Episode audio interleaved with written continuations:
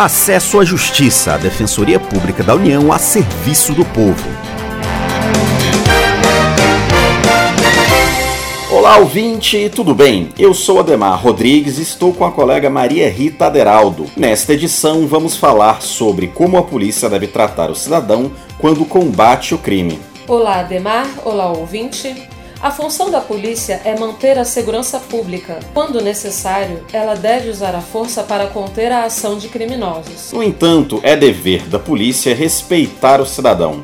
Um policial não pode fazer o que quiser apenas por achar alguém suspeito. Quando um policial aborda uma pessoa e pede seus documentos, ela deve mostrá-los, mas essa abordagem deve ser feita com cuidado. O defensor público federal Gustavo de Almeida Ribeiro fala mais sobre isso. Por parte da autoridade policial, ela pode sim pedir esses documentos, até mesmo havendo suspeita né? Se houver uma suspeita da prática de um crime, a polícia pode sim revistar essa pessoa para verificar eventualmente se ela guardou nos bolsos alguma coisa que ela subtraiu. Agora, o que a, pessoa, o que a polícia não pode fazer é usar de, de forma desmedida da sua força. Primeiro, em termos até mesmo de educação e gentileza no trato com as pessoas em comum, nas pessoas em geral.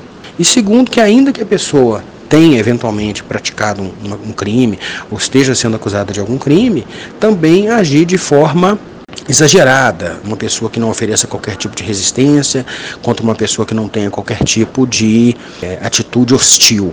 Então, o que a polícia deve fazer é sempre agir de forma razoável, seja com aquela pessoa que não está oferecendo nenhum tipo de, de, problema, e mesmo com a que tem algum tipo de, de, de, conduta que não seja desproporcional, ou seja, a pessoa tão somente levantou a voz, falou um pouco mais nervosa, até porque muitas vezes está com medo, muitas vezes se assusta, e o policial então por conta disso vai eventualmente agredir ou qualquer coisa assim. Não, deve ser uma conduta proporcional.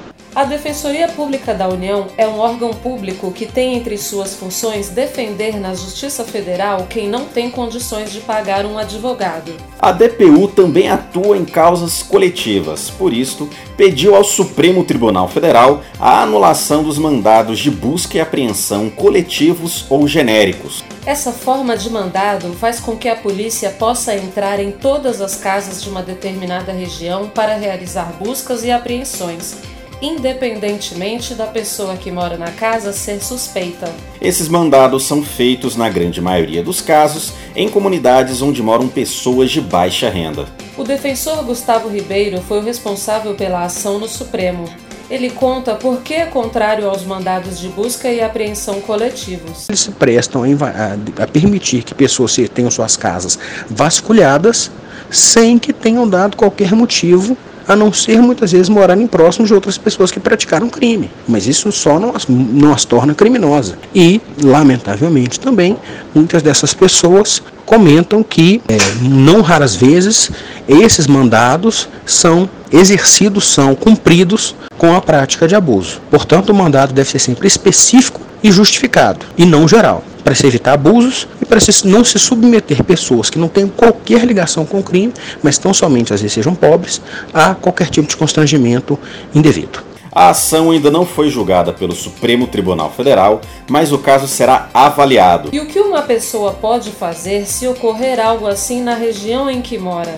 O defensor Gustavo Ribeiro explica como o direito de acompanhar a atividade policial pode ser exercido. O que a pessoa pode eventualmente fazer para evitar abusos é, quem sabe, talvez filmar utilizando-se de um aparelho celular, a realização, a condução dos trabalhos. Às vezes fotografar, filmar, buscar pessoas que possam servir de testemunha. Agora, isso nem sempre é uma situação muito fácil, mas o que se pode fazer pelo menos que se é, acompanhem as, as medidas tomadas e que elas sejam devidamente registradas. Caso alguém precise de assistência jurídica gratuita em casos que envolvam a Justiça Federal, é só procurar a sede mais próxima da Defensoria Pública da União.